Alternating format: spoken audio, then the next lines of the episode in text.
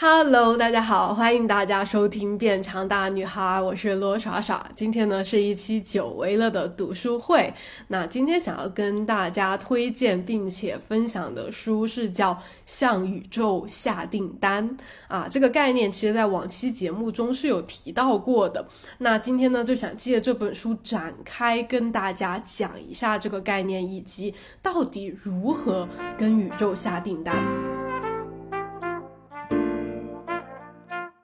OK，那向宇宙下订单这个概念，首先就是还蛮有意思的。它其实就是把我们许愿的这么一个行为哈，比作我们网购的这样一种行为啊。我们网购，如果你想要什么东西，不管是吃的、喝的、用的哈，你直接在那个你经常网购的网站上面啊，输入你想要的东西啊，比如说一件衣服，它是什么品牌，它是什么样式，它是什么季节穿的啊，什么颜色啊，那你直接全部输入进。进去，然后搜索，然后选择你想要的那一个商品，然后你直接下单，让它啊送到你的家里来。那这样就是一个网购的流程嘛。那么向宇宙下订单就是同样的一个意思，就是你首先要想到、想清楚你想要的这么一个东西，这么一件事情，它到底是什么，然后你就。给宇宙说啊，就是相当于说，想象中宇宙也有一个网购中心，还有一个这种下单服务中心啊。那么你就是把你的愿望传递给宇宙，那宇宙接收到了之后，它就会啊，过不了多久把这个东西啊送到你的生活中来。当然，不管是我还是本书的作者，哈，在最开始其实对这个概念就是完全不相信的。我们在最开始听到这个东西的时候，都是一种啊，怎么可能？这完全就是骗人的吧的一种态度。然后后面可能是听朋友说，或者是在网络上又看到相关的一些概念，哈，就会觉得说，哎。要不试一试，就是反正也不吃亏，我可以试一下嘛。或许我也可以证明，就用我的亲身经历证明这个东西肯定是啊错的、不可行的，是不可能实现的。好的，我和作者的经历其实还蛮相似的哈。然后我们就是抱着这种有点怀疑的态度哈，试一试的态度，嗯，去跟宇宙下了几个订单啊。那下了订单之后，却接连的体验了很多次。就是这种想要的东西，不管是人还是事情，哈，它在你下单之后，它有一天就自动送送上门了。就是你反应过来，哎，怎么怎么我会突然得到这个东西，或者怎么我会突然遇到这个人，遇到这件奇怪的事情，哈，或当然一般都是好事或者是好的人，哈，就觉得这种好事怎么会发生在我身上？但是突然又想起自己好像是很多天以前，或者是几个月以前下了这么一个订单。OK，就是这种事情其实都不是在我们，就是说像我们之前那样哈，定一个目标，比如说我想要考上什么大学，我想要通过什么考试，我想要找到什么工作，然后我们去制定了一步一步的计划啊，我肯定要努力的先做什么事情，再做什么事情，然后我就可以达到这个目标。我们都不是这样去实现自己的愿望的，都是只是许了个愿，然后什么都没做，然后这个东西它有一天就来了。所以说。作者和我都是经历了这样的事情之后，哈，这种态度就改变了啊，从不相信到半信半疑，到成了他完全忠实的这种推荐者或者是信徒吧。啊，我和作者都是。在之后跟朋友就是开始分享起自己的奇妙经历，并且会去交朋友做同样的事情嘛？啊，所以这本书其实也是来源于作者当时啊传阅在他朋友当中的一份手稿，就是他经历了很多次心想事成、梦想成真，而且都是很。很很不费力的，啥也没做就就得到想要的东西。那讲给他朋友听之后，他的朋友都很想要，就相当于说就是求教程的那种意思。好，所以他就给他朋友写了这么一个东西，然后后面就出版成了书了。所以我相信，就是手机前面或者电脑前面正在听这期节目的你，不管是从来没有去向宇宙下过订单，还是说稍微下过一些订单，但是好像实现的不是很顺利哈，我都非常非常。很诚心的推荐你去好好的试一下，因为我其实也是在可能很多年前就听过类似的这种概念，比如说当时很流行的《秘密》那本书讲的吸引力法则嘛，但是我当时其实。觉得那个东西很有趣、很有意思，但是并没有很认真的去实践，或者是说，呃，去把这件事情当回事，以及我身边也没有这种他的狂热的爱好者，或者是会这个东西的人吧。反正，在很多年前听过了之后，我就这些年都没有去试过这件事情。但是，就在我最近一年，我最近一年多就是在实践心理法则也好，显化也好，在。呃，亲身的去体验和经历，去尝试这些所谓的玄学的东西哈，在这一年里面，我大大小小的各种愿望，都是在我自己下了订单之后，陆续的变成了现实，而且都是那种我没有做什么特别的努力，呃，就是。不是说什么都不做哈，这个等一会儿给你们分享干货的时候会展开讲。不是说什么事情都不做，完全就在家里躺着，而是说没有像以前读书学习啊，或者是最开始初入职场的时候那种很费力、很就是要计划很多的事情，要付出很多的努力，然后还不一定得到的那种感觉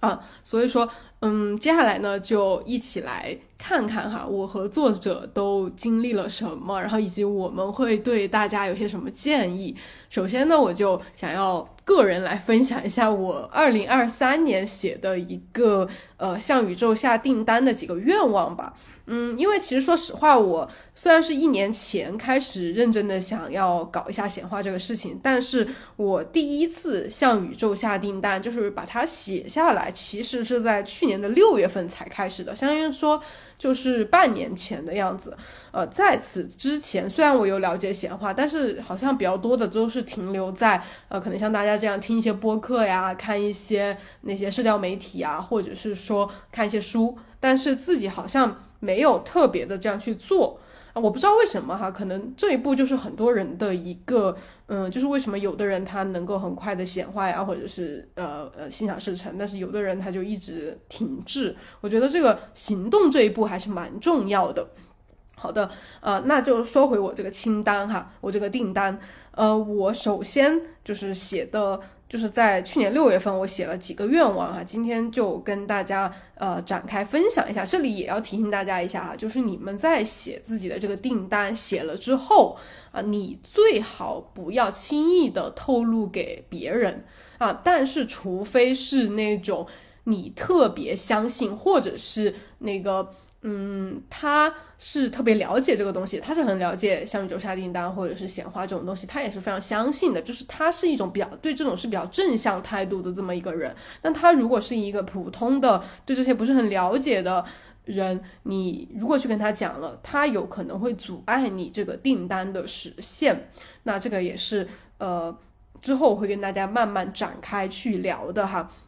就比如说，我举个例子哈，我们下一期节目会邀请一位特别来宾，就算是我个人的一个第一个显化的学生吧，就是我的弟弟，他其实是个超级厉害的显化者，所以说我就邀请他下一期跟我们聊一下他，呃，去年的。一些显化成功的案例以及他的一些经验跟大家分享一下，这里先预告一下。所以说，相当于说我对于我弟弟来说，就是我是去告诉他这些显化也好啊，这些心理法则也好的这么一个人，我是他的老师嘛。所以说，他当时呃在下订单的过程中，是在我的呃也不叫我的啥，就是我是跟他一起去写的他的订单的，因为他不太知道怎么写嘛，所以说我是知道他愿望的，但是我对这个东西是完全相信的，而且我也非常支持。他我也很相信他能够实现他的这些订单的，所以我对他更多的是一种助推和帮助的作用。那像我这种类型的人，就是可以告诉，呃，就是我跟他的这种关系哈，就是可以告诉我的啊。那如果是其他的那种，嗯，普通人或者哪怕他是你的好朋友哈，但是他可能不太了解这个，你也不要轻易的告诉他你的这个订单的内容。呃，唯一就是说你在实现了之后，比如说我现在来告诉大家哈，我之前不是好几次 想说都没有没有告诉你们，就是等这个订单完全的呃都实现了，或者是达到达了它的那个期限，那么你就可以来。告诉公诸于众，这些都没有问题哈，这个是大家要注意的。嗯，那我到底许了什么愿哈？这里就不卖关子了啊，但是还是要先简单介绍一下我在写这个订单之前我的一个状态。我因为在之前三四年一直做全职的博主，就是这种自由职业者啊，虽然听上去很好，在之前节目有跟大家分享，就是自由职业者的一些弊端或者是困境嘛。所以说我大概在去年六月份之前的一个状态，就是因为已经好多年这种完全的自由职业，而且我是一个比较爱的人，就是我是内向，比较喜欢独处的这么一个人。那虽然说我喜欢独处，但是长时间的独处，由于我个人又倾向于说不去社交，所以说我的生活变得非常的闭塞和单一，就是我的圈子越来越窄。所以当这个状态，虽然说 I 人是喜欢一个人待着的，但是变成完全就只有你，就是百分之九十九的时间都只有你一个人待着，其实还是会就很长时间之后，其实还是会挺难受的。所以说我就陷入了一种有点呃怎么说，就是有点自闭的状态了，就是。周围没有什么朋友，我也不知道怎么去认识其他的人的一个状态，这个让我个人的身心状态哈就变得有点不好。然后由于我做了，就是说最近自媒体嘛，如果有做自媒体的，应该也能感觉到，就是因为现在可能全民自媒体了。呃，这个流量啊，或者是说你创造呃创作内容的一些动力啊，各方面其实都会比前几年要差很多。就你可能做内容出来没有太多的流量，然后很多内容同质化呀，然后你也不知道自己到底应该怎么去创作，反正就是这种工作上的瓶颈和困难吧，就也给了我一定的打击。然后综合。下来呢，我就变成了一个有点废柴和躺平的状态了，就是我的更新变得非常的不稳定，我经常的停更，然后做出来的内容就我觉得也不喜欢，然后数据也不是很好，呃，就就是完全进入了一种死循环当中，我就找不到破局的点，我不知道如何去拯救我自己出来，就是每天就自己待着，然后也不太想要去拍视频、写内容，然后整个人非常的。颓废和对自己失去信心的一个状态，所以说我当时就给自己，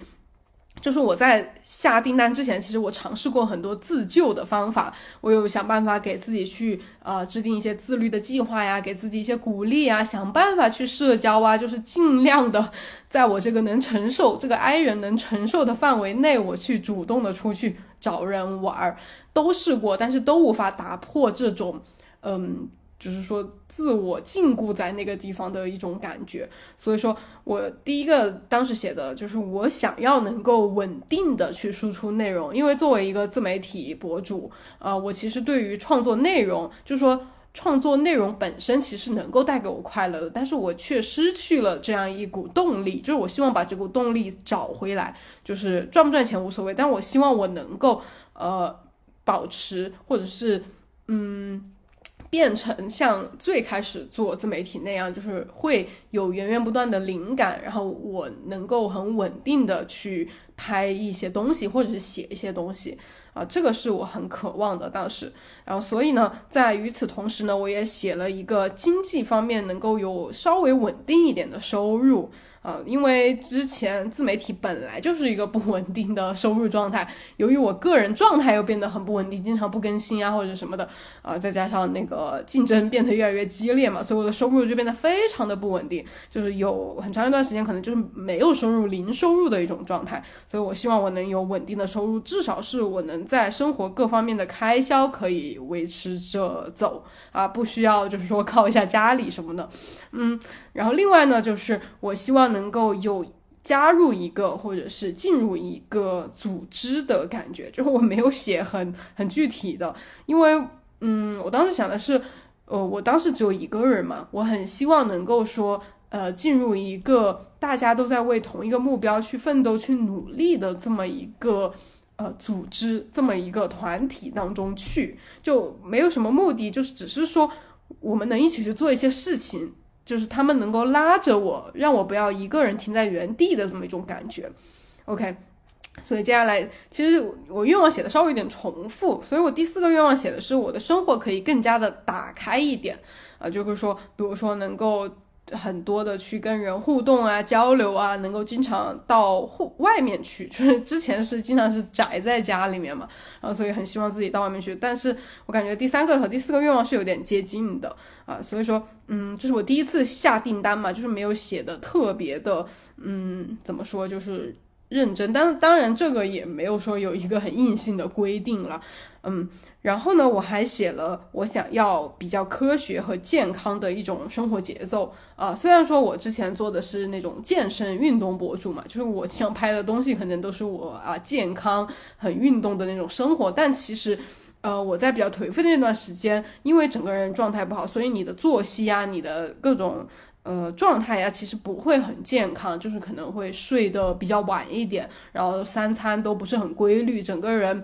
没什么精神的一种感觉啊，包括运动也会时常的就不想做啊，所以说这就是我去年六月份，好像还是 六幺八六月十八号写的这么一个订单哈，当时我写的时候，以上的这些愿望其实。都是没有的，就是我许愿的这些状态，我都是没有的。我是在一个很颓废、很孤立的一种状态当中。然后写了之后，我也并没有去写我要怎么计划一步一步的去把它们实现哈。反正就是写了之后，我就放到那儿了，然后我就该干嘛干嘛。然后当时是六月份嘛，所以说七月份、八月份，由于就是是比较炎热的这种天气，我记得我应该就是基本是待在家里的一个状态。就是七月份、八月份，其实这个嗯状态都没有很明显的变化。但是在七月和七月和八月的时候，我有主观的去努力，比如说我又在网络上去联系一些人，包括有一些人也主动来联系我，就是有跟一些人尝试着去呃。有没有可能，比如说像形成一个有组织的一些活动啊，或者是我能不能够稳定的去开始创作呀，或者是我这种生活节奏能不能调得更健康一点，更。嗯，就更好一点嘛。呃，反正七月份、八月份试了之后，感觉好像没有特别大的进展，就是就是感觉出现了些人，我以为是来帮我实现这个订单的，但是呢，结果又证明他们又走掉了，又不是。我就当时会有一点点的怀疑到这个东西能不能在今年实现，因为我当时写的是说二零二三年的一个订单嘛，就是说二零二三年，呃，如果过了的话就。就是这些愿望有可能就不算实现了啊，所以说我想着七月八月都过了，只剩九月十月，就是最后四个月的时间了，嗯，而且进入冬天之后，我觉得这件事这些事情有可能更难实现，因为冬天之后一般来说的话，我过往冬天之后状态会更加的萎靡一点，所以就在这个情况继续没有进展的状态下呢，来到了九月份，大概是在九月中旬的时候。我突然的，嗯，灵光一闪，就这个这个真的不是说我在计划或者我在想，反正就是有一天在楼下散步的时候，我就突然有一个想法，呃，出现在我的脑海里，就是你要不要去找一个工作？那这个话题呢，如果感兴趣的可以往前翻两期。翻两期去听一下我当时的一个心路历程哈，呃，反正就是作为一个自由职业者，之前其实从来没有想过要重回职场的，因为所有人都在为了不工作、不上班而努力啊。你既然可以不上班了，你肯定不可能说又半途回去那。一方面是不可能，另一方面，如果你回去了，好像证明就是你在往回走，你在走一个下坡路，就是为了面子，或者是说心理上的这种自尊心的话，我也是不会允许自己去上班的。OK，呃，但是反正九月份就是某一天，有一个那种很清晰的声音就在我的脑子里出现了这么一说了这么一句话，然后他说了之后，我当时也没有很强烈的一种情绪波动或者是反应。好像就觉得好像也可以，就觉得这个建议为什么不试试呢？然后这个想法出现了之后，第二天我就嗯开始面试，而且第二天我相当于说直接去的那家公司就是我后来选择的那个。那个公司，然后以及具体的情况，大家可以去听一下往期的节目。反正总体总结来说呢，就是这个公司，呃，很出乎意料的和我的很多观念都很契合，而且我也很顺利的入职了。然后进去之后呢，在九月、十月、十一、十二，呃，因为十月有国庆节嘛，所以约摸着可能是三个多月的一个时间吧。就是我在里面总体来说呢是。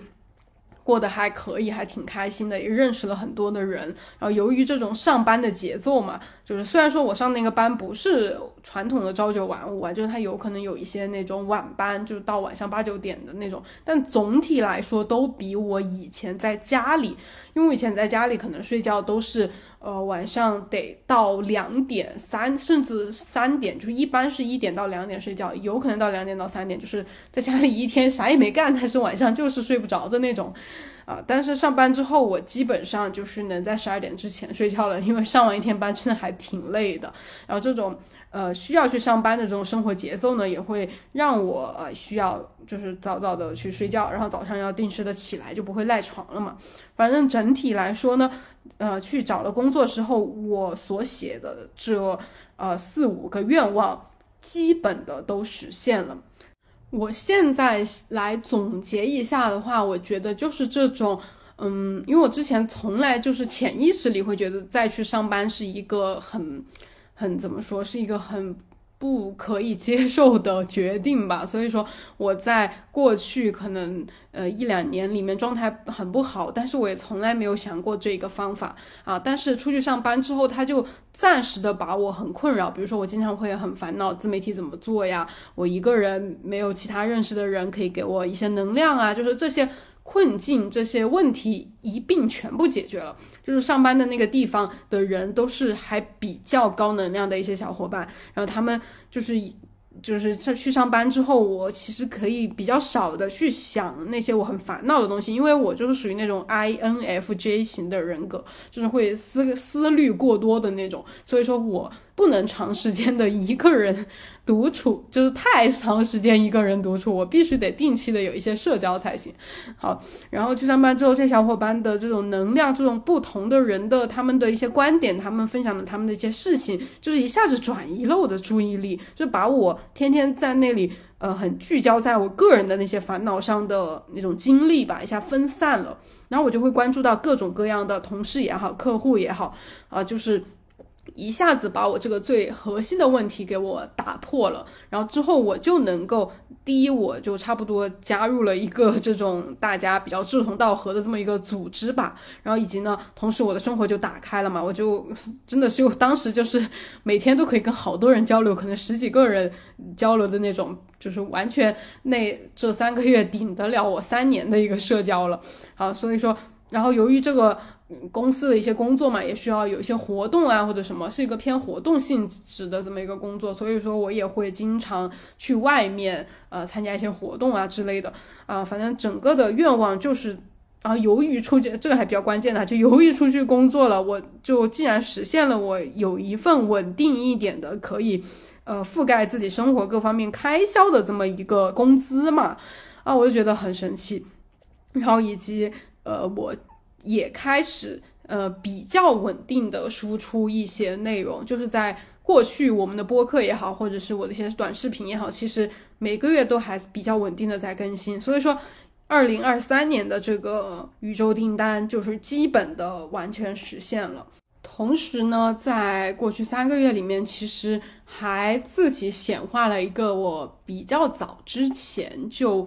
许下的愿望。我没有把它特别的写下来，但是我往期节目也有跟大家讲过嘛，就我从小就有一个作家梦啊，但是小的时候梦想了之后呢，可能随着长大的过程中哈，就慢慢的有点相当于说搁置了这个梦想嘛，因为觉得这个梦想稍微的有点儿呃遥远，就觉得作家这个东西，就是我又不认识这种呃出版社相关的人，而且我又是个 I 人，我根本就不可能自己主动的去社交去联系。然后同时呢，我这些年也没有特别的在写什么书啊。虽然我在做博主，有些内容输出，但是我也没有自己去再写一些自己的书，就是没有做任何相关的行动。但是呢，我内心对于作家都还是从小的一个向往吧。所以在之前节目有跟大家说，就是我想要成为一个作家。我觉得我自己现在已经比较接近一个作家了，因为呃，像博主其实也是给大家输出自己的观点嘛，其实挺像的。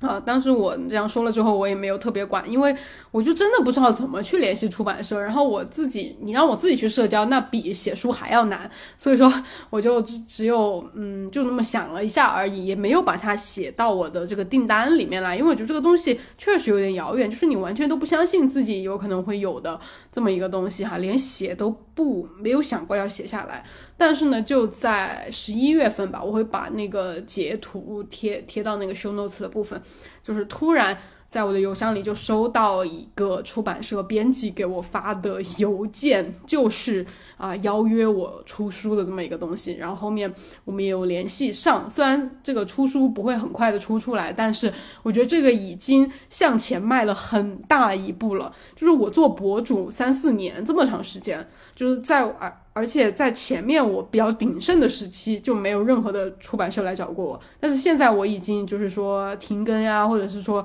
现在的更新都很不稳定，然后内容也没有以前的那么密集和干货了。就我觉得我现在的一些内容输出就还好吧，一般般，没有之前那么好。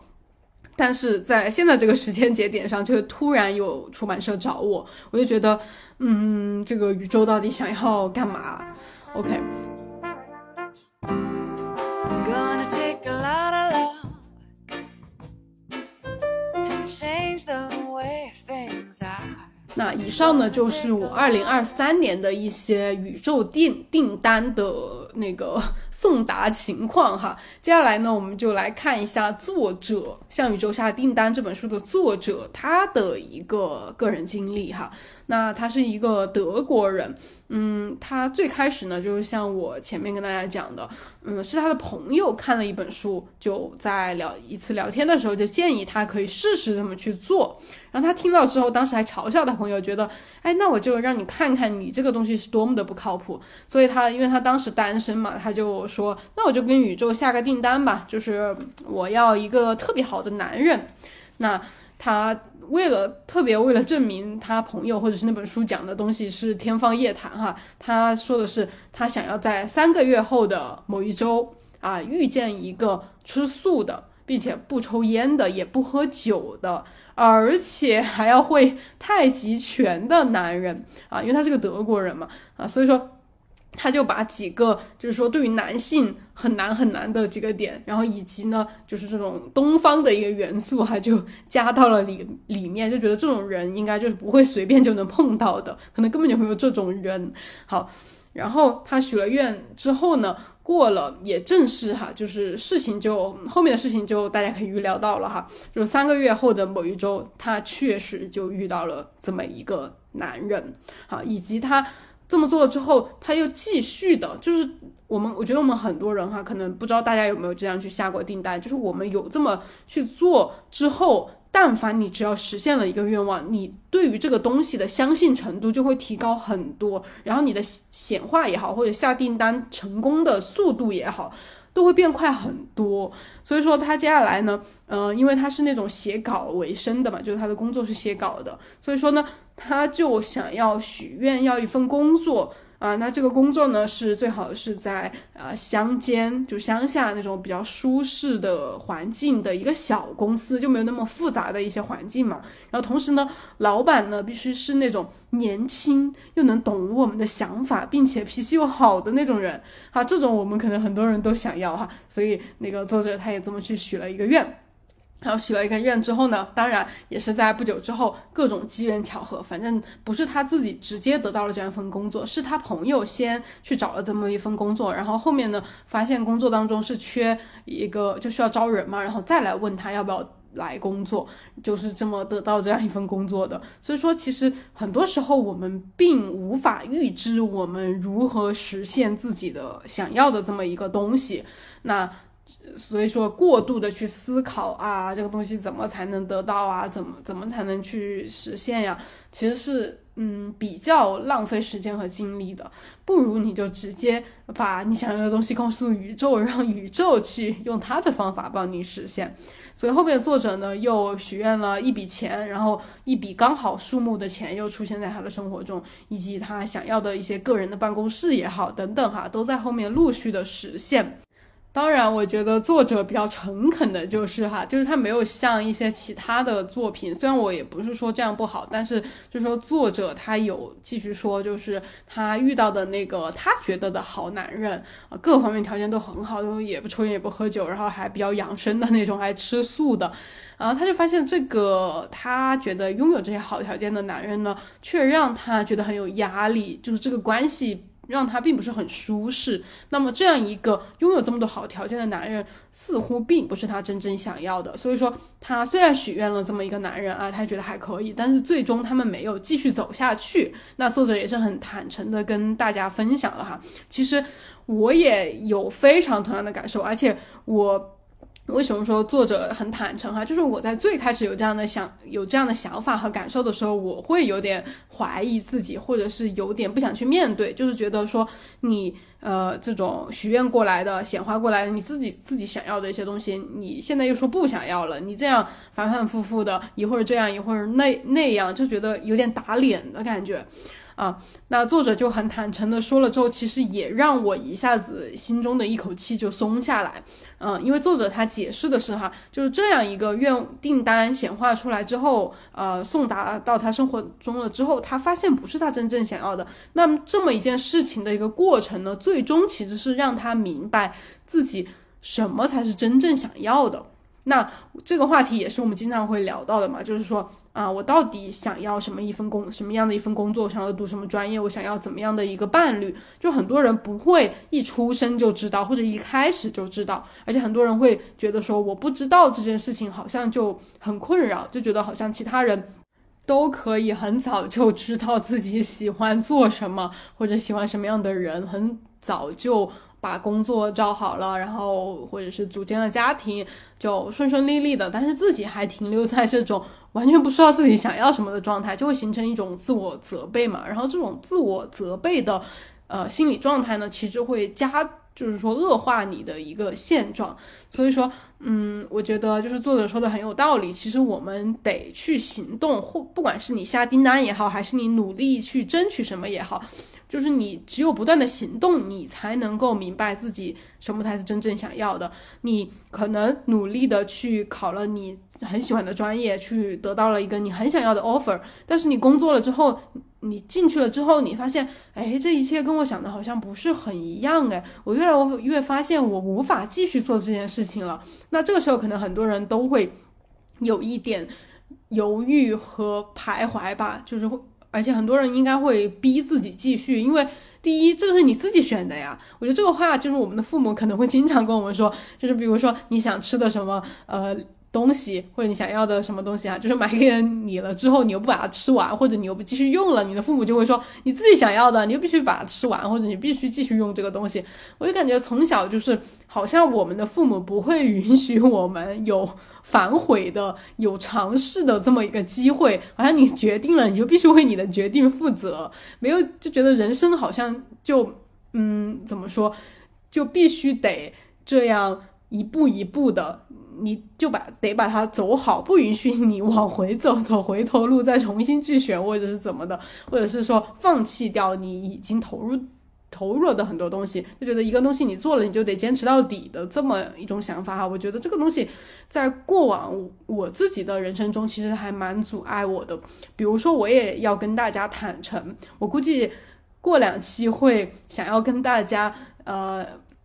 出一个个人的吐槽节目吧，就是吐槽一下这个工作这件事情。OK，那之后我准备好了再来跟你们吐槽哈。嗯，就是我也是在刚才讲的，我显化了我二三年的这个。这个订单之后，就我找到了一份工作嘛，然后这份工作呢，它帮我呃显化出了我很多想要的状态，人啊事啊都出现了。但是最后就是我现在的状态是 离职的状态，我已经离职了，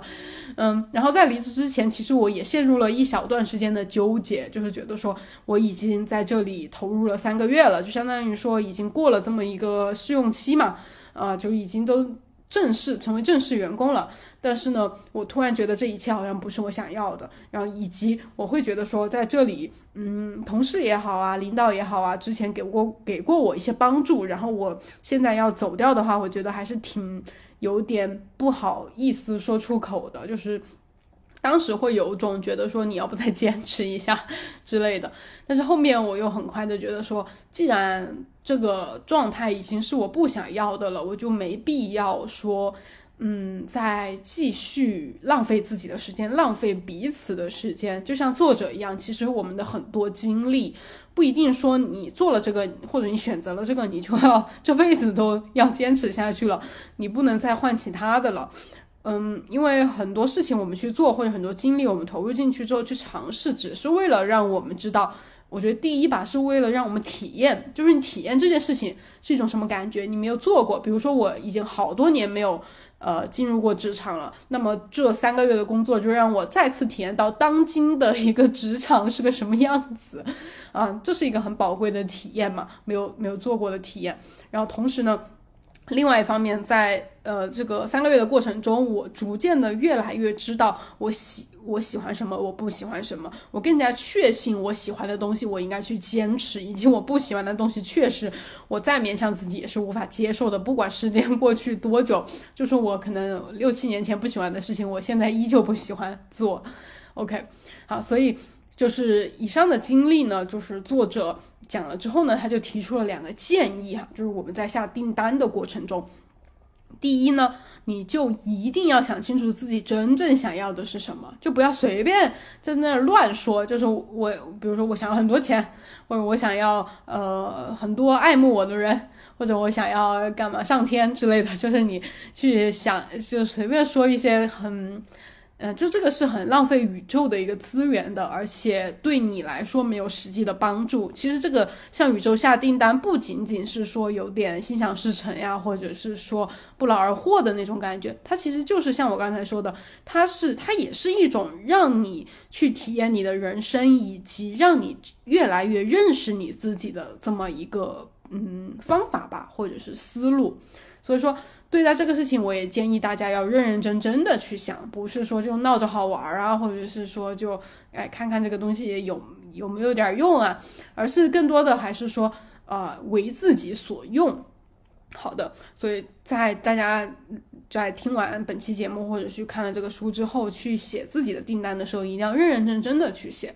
那第二个建议呢，就是你的许愿。不要包含，就是不要用我不要什么什么来许愿。那这个在显化里面其实也有一直强调哈，比如说你你如果最近有腰痛哈，你不能说那我就许一个我不要我的腰痛了，我的腰不能痛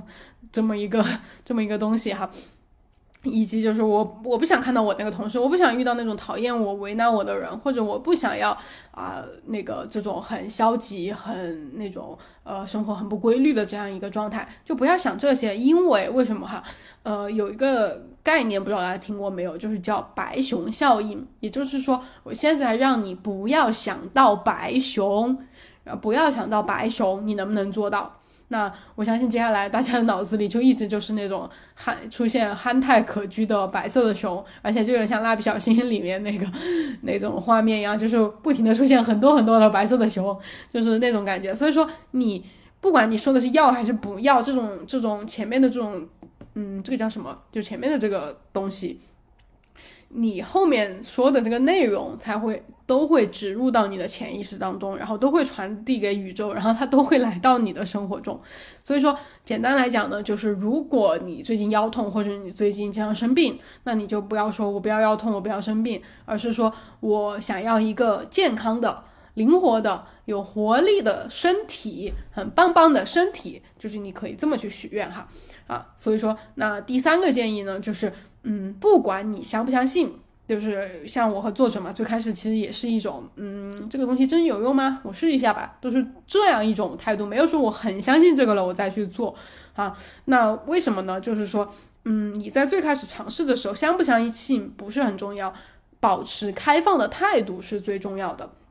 就像我一直跟大家呃分享读分享各种书也好，或者讲各种概念也好，其实都是说的啊，你们可能会有点不相信哈，可能会觉得有点胡扯哈，可能会觉得有点神神叨叨哈。但我觉得我们可以去试一下，那试一下，你如果觉得不行，那就算了呗。万一行呢？你的人生中又会接触到一个呃一个新的东西，又会打开一个新的世界的感觉。所以说，保持对一切东西保持开放的态度，其实很重要的。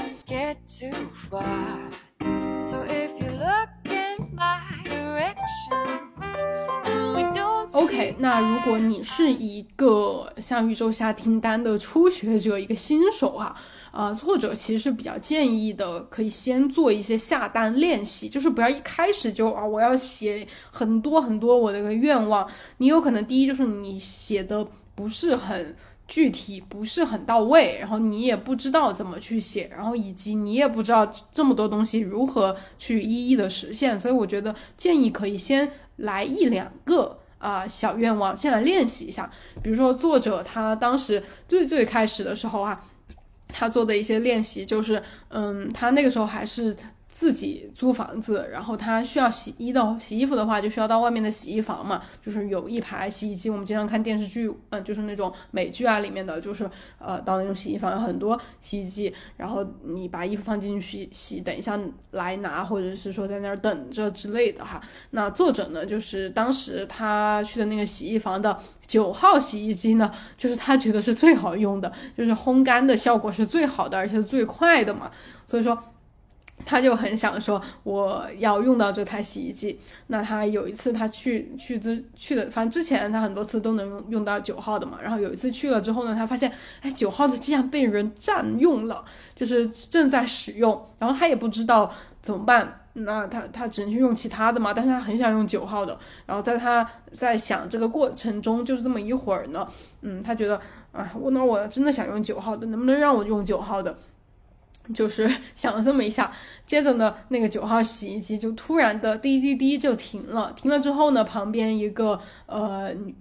就是一个阿姨就过来把这个九号洗衣机里她洗的衣服给拿走了。那作者呢就很顺利的用到了九号洗衣机。好的，就是这种小事哈，其实这种小事其实很有意思，就是生活中你就感觉好像自己是会魔法一样，就是你只要。打个响指啊，你想要的东西它就一下子出现了，一下子有了。比如说我最最开始练习显化呀，练习这些东西的时候，我比较多的就是那个呃，出去坐车，我经常一到那里，我想要的车马上就来了。有时候是呃。就是一下就来了，就到那儿车就来了。有时候呢是等了一两分钟，反正就是很快的就来了。因为我所在的这个社区是一个新的社区嘛，就是我家附近的公交车其实比较少，而且每一班当中，就是我之前住的老区的时候啊，呃，可能经常会遇到公交车不不，就是说来了之后有车不是很奇怪，因为那个车可能。隔个十分钟、十五分钟就会来一班，然后但是我这边的车基本上都是二十分钟以上。或者甚至更长时间一般，而且有时候我出去的时间段嘛，因为我自由职业，我经常习惯在避开早晚高峰出去。那避开早晚高峰的那车次就会更加的，就是每辆车的发车时间就会隔得更远。比如说我经常是呃一两点钟、两三点钟出去，那个时候外面的人比较少，然后我想要去干嘛的那个地方人也比较少，但是呢车也会比较少，所以经常就是那个。车就是没有或者是怎么的，就在之前哈。但是我开始练习显化之后，我基本上基本上我没有想到哪一次我没有马上坐到车的。我基本上一去了，过一会儿就来车，而且我也不需要提前去看一下它的那个列，就是那个。时时刻表列出来的那些，因为那个其实一方面也不太准啊，另一方面我自己也没有特别去看，反正你去了就会有车坐，然后以及就是我想吃的东西，这个之前给大家分享过几次嘛，想吃的东西要么就是马上就有，比如我现在想一个我想吃什么东西，然后等一会儿就有人，包括就是我昨天哈，我昨天就因为太冷，我不想下楼，我不想下楼到其他地方去买馒头什么的。因为我家附近没有特别我想吃的馒头，而且有点吃腻了。因为我家，我跟你们讲了，我家楼下是一个新社区嘛，就是我们这边，呃，店比较少，然后所以说吃东西经常吃好，连续吃好几天，只有那些东西就吃的很腻。然后这冬天太冷了，我也不想到远一点的地方去，所以我的我昨天在家里的时候，我就想啊，我好想吃一点不一样的馒头、花卷什么的。然后晚上我家先生就给我买了两个馒头，两个花卷。但是在此之前的两三个月，他从来没有往家里买过馒头、花卷这种东西。就是我想了之后，马上就有了啊。以及之前也是，就是想吃的东西，要么我第二天出去就会碰到刚好有在卖的，要么就是有人突然买给我吃，就是这样。这种小事大家可以先用来练习一下。好的，如果大家做了这些练习之后，发现也是同样的哈，想要的各种小东西都能很快的实现，那么就先恭喜一下你，确实是很有天赋的。那么就赶紧来写一下你今年的一个向宇宙下订单的一些东西，你想要的是什么？刚好现在今年刚刚开始嘛，就正好可以嗯计划一下你今年的一个。嗯，新年就是这一年的目标和一些规划，想要达到的一些东西，想要拥有的一些东西，那也是写好了之后。就呃好好的把它收起来藏起来，然后嗯静待年底，就是年底希望能够收到各位的一些好消息哈，就是你们的愿望实现的一些故事，希望大家可以跟我分享一下，给我发邮件啊，或者在我的社交平台上给我私信都可以。就是年底的话，我们应该会来一波就是粉丝来信的分享这种特殊节目哈，就是大家赶紧现在为了我们年底的这个节目。不哈，赶紧就是把订单好好的写一下啊。那么接下来也是一些作者的建议啦，就是在我们下订单的过程中，如何让这个订单更好的送货上门哈。呃，首先一个建议呢，就是保持放松的状态。那放松的一个状态其实是非常非常重要的。很多人他可能，比如说哈，你现在很着急的想要得到某个工作，想要赚多少钱，想要减肥，想要变成什么什么样的人，你可能觉得哇，我只有有了那么多钱，我就变得那么瘦了，我才能够开心。所以很多人对自己的愿望其实是一种比较着急和迫切的状态的。那这个呢，就会让你。嗯，当你一着急，就是说啊，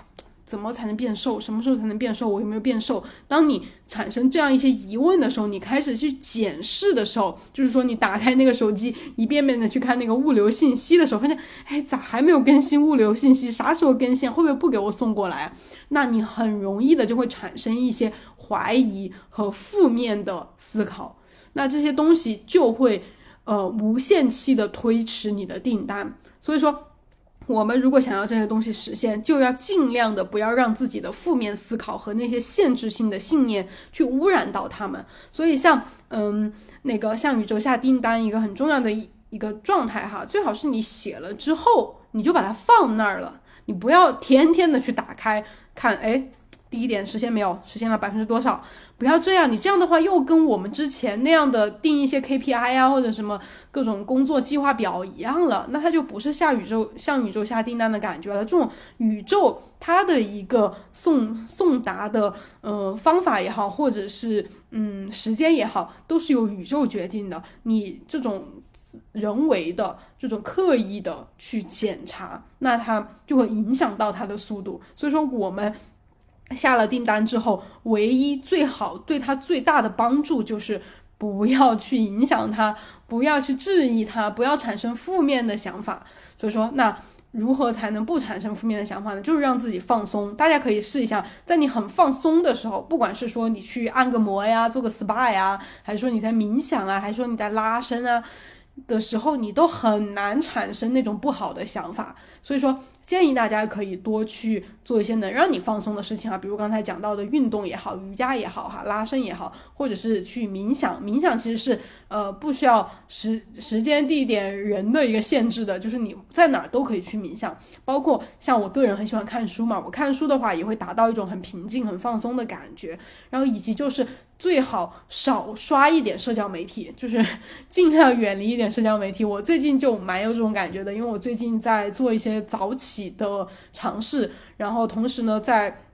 尝试少看一点社交媒体，就是尽量让自己整个人变得清醒、高效一点。就我最近想做这么一个呃尝试吧，反正我最近就有比较少刷手机，然后我就觉得自己一下子变得状态好很多。然后以及你可以听听音乐呀，或者是作者也有一个很特别的建议，就是让你可以去做一些完全不一样的事情，就是你平时不会做的事情，比如说呃去一些。一般不会去的那个城市的区域或者是一些店，然后以及呃做一些和和自己日常风格不是很一样的打扮，比如说画一个啊烟熏妆，或者是打扮的比较嗯性感一点之类的哈。包括给自己买礼物，就是买一些自己喜欢的东西，把它包装一下，然后很有仪式感的送给自己之类的哈。就是凡是你觉得能够让你有一种啊我好舒服。的感觉的事情都可以去做一做，嗯，然后呢，嗯，以及作者还有的建议就是一定要去亲身的体验试试看，也就是说行动，这个是我在刚才就已经强调过了哈，就是大家啊，与其听这么多播客，看这么多书，或者是对，或者看很多别人的视频啊，不如你自己把手机关掉，把电脑关掉，把书合上去，打开本子，把你的愿望写下来。然后去感受一下自己真正想要的东西，希望自己达到的状态是什么样子的。对，一定要行动起来，因为我本人就是一个行动力，我觉得我其实行动力不是很弱，但是相比于我的想法来说，我就是行动力非常非常差的一种感觉。就是我的想法哇，天马行空，一天一个样，然后我。我是那个 J 人嘛，就是我可以写很多的计划，呃，一条一条条理清晰，就是年度计划、月度计划、季度，就是全部写写的很详细。但是我去做它的话，就是可能只做百分之一啊，就是这么一个 状态啊，就想太多，做太少了。所以说，在我之前想那么多，做那么少的一个人之前的经历当中哈，我觉得其实挺挺不太好的，就是你会很容易陷入内耗。然后你天天想，天天想，但是实际你不做的话，就没有任何的进展。所以说，像宇宙下订单，呃，虽然感觉我刚才说的，就是你下了订单之后，你就把它放那儿了，你不要天天去检查。但是意思不是说你下了订单之后，你就躺在家里什么都不做了，而是你还是要去做你想想要的。嗯，那个事情相关的一些，就你本来就需要做的一些东西，就是你还是要去做的，不是让大家特别努力、特别怎么的去争取啊、去竞争呐。但是你要去，你还是要去做你想做的事情。OK，啊，所以说，嗯。下面的一些下单的技巧哈，也是作者想要跟大家分分享的。就是第一呢，呃，可以准备一些仪式嘛。就是我之前讲的，我其实很早接触过向宇宙下订单或者是显化呀什么的，但是我其实没有特别想要把它写下来。我也不知道为什么，就是反正没有没有去把它写，没有这个习惯吧。可能下意识的就是喜欢那种想一下就好了啊。所以说。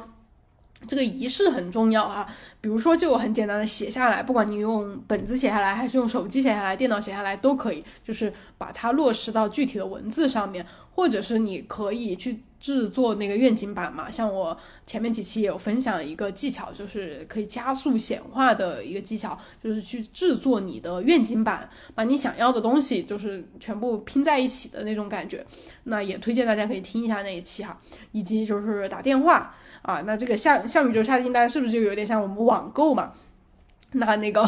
呃，但是由于这个宇宙它没有网页嘛，那你可以就有点像我们最开始有那种网购的。我记得最最开始有网购这么一个东西的时候，真的就是打电话哎，就是打电话，然后好像是要按一些什么数字啊，或者是跟那边的人说你要什么什么东西，然后呢，他就隔好久就会把东西给你寄过来啊。所以说你可以尝试着，嗯呃，看你自己喜不喜欢。我我没有做过这个尝试，但我觉得还挺有意思的，我之后应该可以去试一下。那就是你，我说喂，是宇宙订单服务中心吗？这里是某某某，我是在哪里哪里？我现在就是把你具体地址说一遍。好，然后我现在是想要一二三，又把想要的东西全部给他说一遍。说完之后呢，你就嗯，美美的就是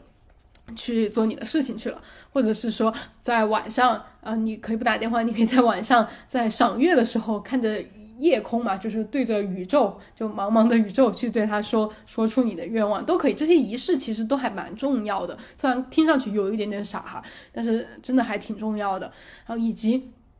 第二个技巧呢，就是刚才也讲到过的，呃，你写下愿望最好就放下，或者甚至你忘记掉它，这个是最容易实现的。因为作者说，这个订单宇宙订单是否实现，主要取决于你的信仰和你的信念，以及你不怀疑的这种态度，或者是说你下了单之后你就你就放手不管了，或者是说忘掉这件事情，就是你越不那么在意，因为。大家可以想一下哈，这个其实是跟显化比较相通的。你越比较相信自己肯定有的东西，你肯定不会天天去看自己有没有啊。比如说，你觉得呃你是一个学习能力很强的人，或者你觉得你的审美很好，或者你觉得你唱歌很好，你不会天天去问别人，哎，你觉得我唱歌好吗？哎，你觉得我审美怎么样？哎，你觉得我 呃什么什么？就是你你不会去检查这件事情吧？是吧？因为这个事情你本来就有啊，是不是？所以我们现在要做的就是。把我们去之前觉得自己没有的东西，慢慢模拟成我其实已经拥有了，然后宇宙呢就会把你这些可能之前没有的东西就给你送过来，就是相当于说实现你的意识嘛，你潜意识当中的这个东西。所以说，我们所有的东西都是意识的一个显化。当你能够改变你的意识的时候，你就能改变你的现状了。OK。然后第三点的技巧呢，也是跟第二点有点像哈，就是说这个事情呢，我们可以多抱着一种玩的态度，不要太认真和严肃。这个也是我之前有跟大家分享过的，可能我们中国小孩哈，就真的是比较对待很多事情都会比较。严肃一点，比较紧张一点，就觉得很多事情，就像上一期节目和静静聊天的时候嘛，就是我们从小都是在一种紧张和害怕当中度过的，觉得很多事情很怕自己错过，或者很怕自己做不好啊什么的，所以我们对人生是嗯很很难抱有那种吊儿郎当一点，或者是说随意一点的心态，就经常都是很紧、很紧张、很在意、很不松弛的感觉。所以说，呃，在那如果是换成这种。呃，显化的世界观，像宇宙下订单的世界观的话，那就需要大家稍微的像玩游戏一样，就像我们经常说的，好像这个世界就是一个巨大的那种游戏地图一样，然后只有你一个是真实的玩家，其他人都是 NPC，那你是不是就应该像你玩游戏一样去呃看待这个世界，去做一些事情？OK，然后第四个技巧秘诀，也就是。只要但凡你成功一次，你基本就会相信，啊，因为这个东西，如果你是不相信的话，那基本上也，呃，也不太可能成功。就是你真的觉得这个东西啥啥呀，不可能，我根本不相信这个。这跟我之前的那种唯物主义的的世界观哈，就是客观一点的世界观的话，完全就不相符合，我很难接受。你不相信的话，这个东西就没有没有意义。好，所以说，但是呢，你只要但凡成功过一次，你就会。开始深信不疑，反正我和作者都是这样的。我们就是在最开始成功的那一两次之后，我们就觉得哇塞，这个东西是真的哎。然后你越觉得它是真的，你就越能够通过这个方法去得到一些东西。那最后想分享的一点呢，其实是在书的中间段的一个内容，但是它那里有一段引导冥想的文章，我很想跟大家念一下，就是大家在最后可以来听一下这个文章，然后来想一下自己内心深处真正的渴望到底是什么，因为我们在做这种显化和下订单的最。前面首先会遇到的问题就是我到底想要的是什么？因为我现在问你，你想要的是什么？其实我们很多人都会想到啊，房啊、车子啊、金钱呀，或者是说外表啊，或者是说一个呃一个很好的爱人啊等等，就是一些这种社会上呃。所宣扬的一些好的东西吧，一些所谓的大家都应该去追逐的一些东西。但是我自己实践下来哈，其实有蛮多的东西真的不一定是我真的需要的，就是有很多的，就是那个东西不一定是那个东西本身啊，就是那个东西所呈现出来的状态或者是标准的话，不一定是社会所灌输给我们的那唯一的一个标准。所以说，我觉得大家在去下订单之前哈，可以。嗯，跟着我这个念的书里的这个引导的冥想词，然后去安静下来、放松下来，去回到内心深处去看一下哦，你真正的渴望是什么？去倾听一下你内心的声音，而不是外在的这些别人周围的一些其他人的声音，去听听你自己的声音到底是什么。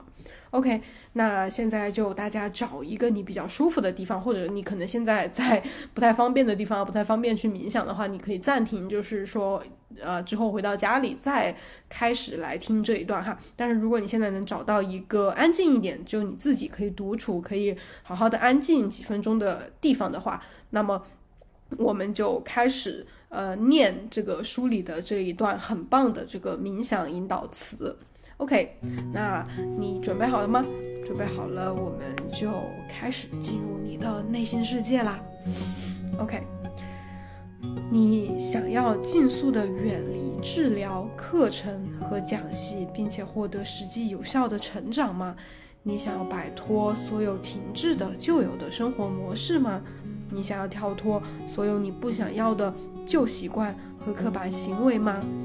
很多人都知道自己旧有的生活模式的起因，也已经摆脱了一些旧模式，但是可能还有一些习惯潜藏在你潜意识的深处，让你无法真正成为你自己。这些东西还一直影响着你，因为它们游移在你的潜意识里，而且由于潜意识的本质，导致你对此一无所觉。然而，他们会干扰并限制你的自我表达。为你订立思考模式与行为模式，不管你有没有意识到，这些模式都是你不想要的东西。你甚至有点意识到自己不想有这些习惯跟模式，却不知怎么搞的，你就是一直留着它们。该是摆脱这些东西的时候了。所有的无意识的习惯都是你的阻碍。生命应该成为一条让意识不断成长的道路。因此，我们建议你。现在就对自己许下一个更坚定的承诺，这一点也不难。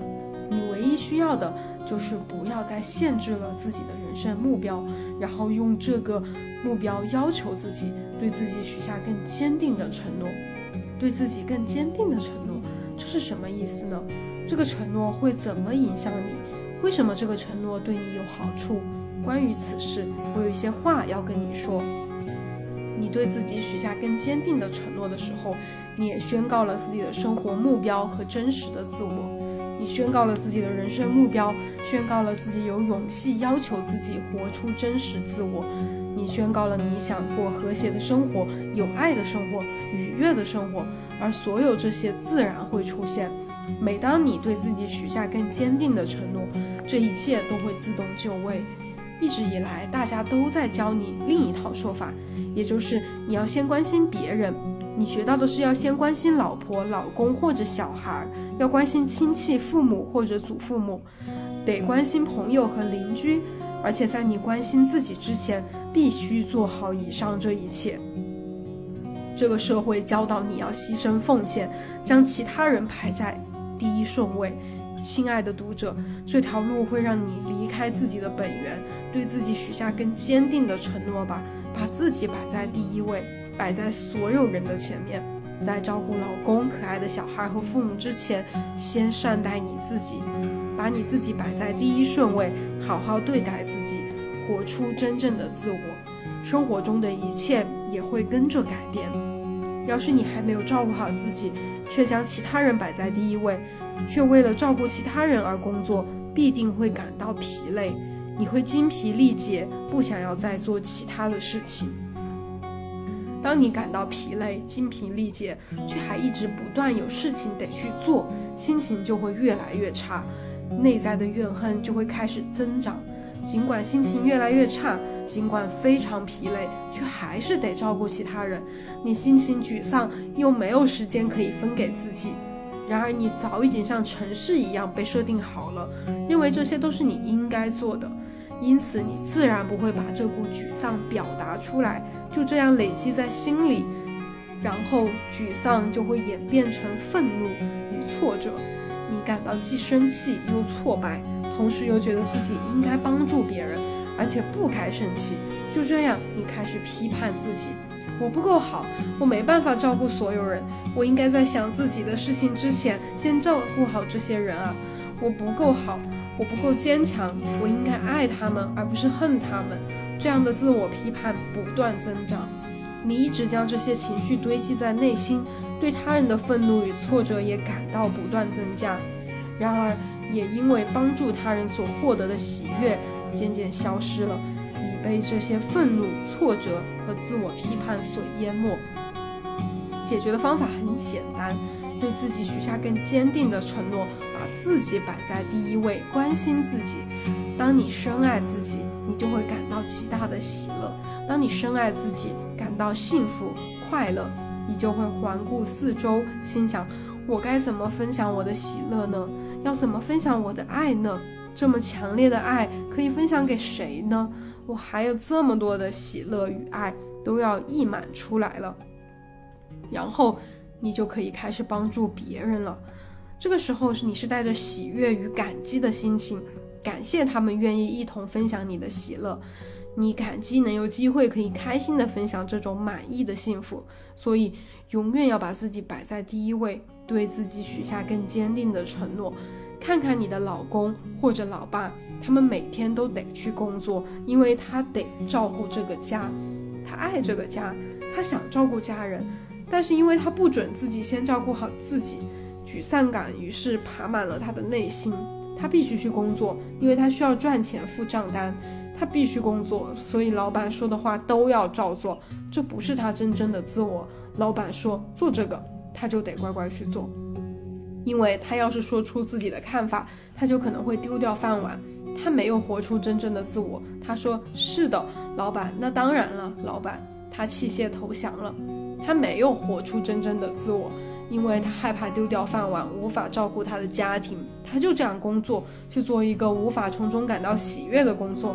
因为活出真实自我才会感到喜悦。他感到沮丧。对老板感到生气，是因为老板要他做他不想做的事情，或是他不喜欢老板对待他的态度。但是他必须要照顾家庭，所以只能受苦，没有活力，没有乐趣。他没有活出真实的自己。他回到家里，疲累、消沉，像只斗败的公鸡，因为他每天上班都得隐藏情绪，于是也就习惯了不去表露心情。他回到家，持续封闭自己。家人想跟他分享开心的事，但是当下他唯一能做的只有坐在沙发上看电视或者看报纸。他几乎不说话，把自己的情绪隔离起来。于是他对家人的怨恨油然而生，都是家人把他绑在了这个工作上。他的委屈、顺从都是为了他们。他对太太与小孩的爱逐渐被沮丧、愤怒与挫败给淹没。这就是我们的世界。尽管每个故事都有些微微的差异。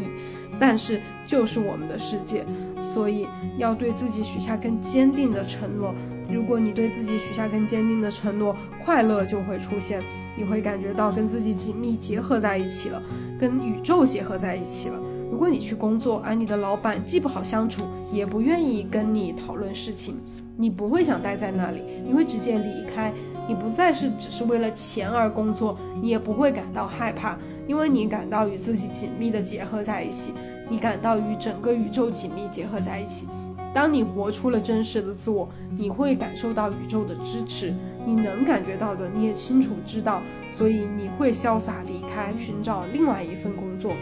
一个你认为值得、可以发挥创意的工作。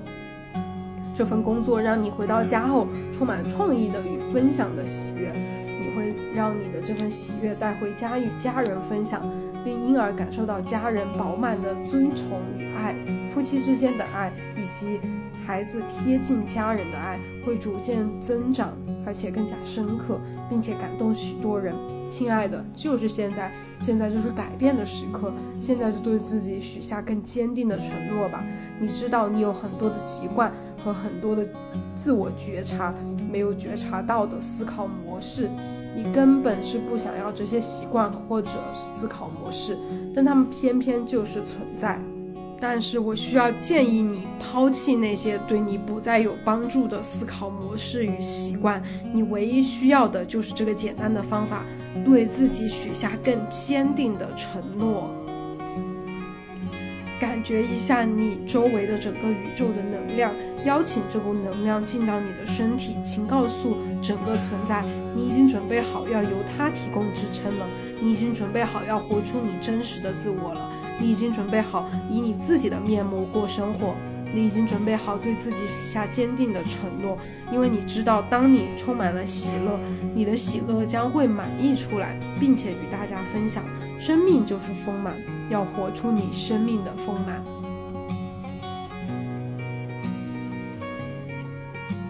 OK，希望听到这里，你也已经找到自己的一些答案了。那今天的分享，今天的这期节目就到这里啦，我们下一期再见，拜拜。